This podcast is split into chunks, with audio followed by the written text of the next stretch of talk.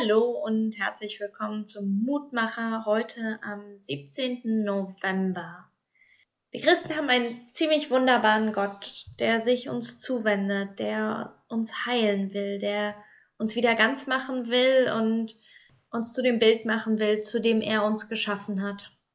Gott liebt die Menschen. Das sage ich als angehende Pfarrerin so oft dass ich manchmal nach Worten suche, die es nicht so hohl in meinen Ohren klingen lassen, weil ich es so oft wiederhole. Vielleicht ist da aber auch noch eine andere Seite dabei, über die wir gar nicht so oft nachdenken. Ich bin persönlich ein ganz großer Freund des Alten Testaments, weil Gott mir daran so viel lebendiger und facettenreicher vorkommt. Gerade im Kindergottesdienst habe ich ganz oft das Gefühl, wenn ich Geschichten aus dem Neuen Testament erzähle, reduziere ich sie auf Gott ist liebevoll und gut. Und auf der anderen Seite, im Alten Testament haben wir einen manchmal wirklich grausamen Gott, der alle Erstgeborenen der Ägypter vernichtet, der Soldaten gegen sein eigenes Volk schickt, der ganze Städte vernichtet, weil sie ihm zu sündig sind. Die Losung heute steht bei Jesaja Kapitel 48 Vers 9 und gibt mir eine Idee, wie der Gott des Alten und des Neuen Testaments zusammengehören.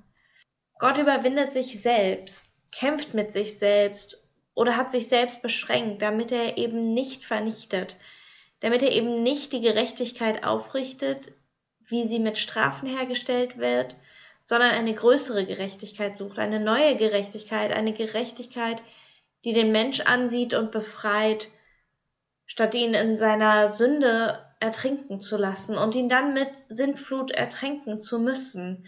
Vielleicht zeigt sich darin die wahre Macht Gottes, dass er in der Lage ist, sich einzuschränken und zu sagen, ich nutze nicht die Macht, die Menschheit in ihrer Sünde zu ertränken. Menschen, die sich selber Regeln aufstellen, wissen selbst, wie einfach es ist, diese Regeln immer wieder zu durchbrechen. Und dieses Einschränken tut auch Gott innerhalb des Alten Testaments immer wieder. Und deswegen ist es irgendwie nur Konsequenz, dass das der große Bruch zum neuen Bund im Neuen Testament ist, dass Gott sich einschränkt. Die Losung jedenfalls heißt jetzt, Gott spricht, um meines Namens willen halte ich meinen Zorn zurück und um meines Ruhmes willen bezähme ich mich zu deinen Gunsten, dass ich dich nicht ausrotte. Gott, ich lobe dich. Ich lobe dich für deine Gerechtigkeit und ich lobe dich dafür, dass du eine Gerechtigkeit gefunden hast, die uns Menschen nicht vernichten muss.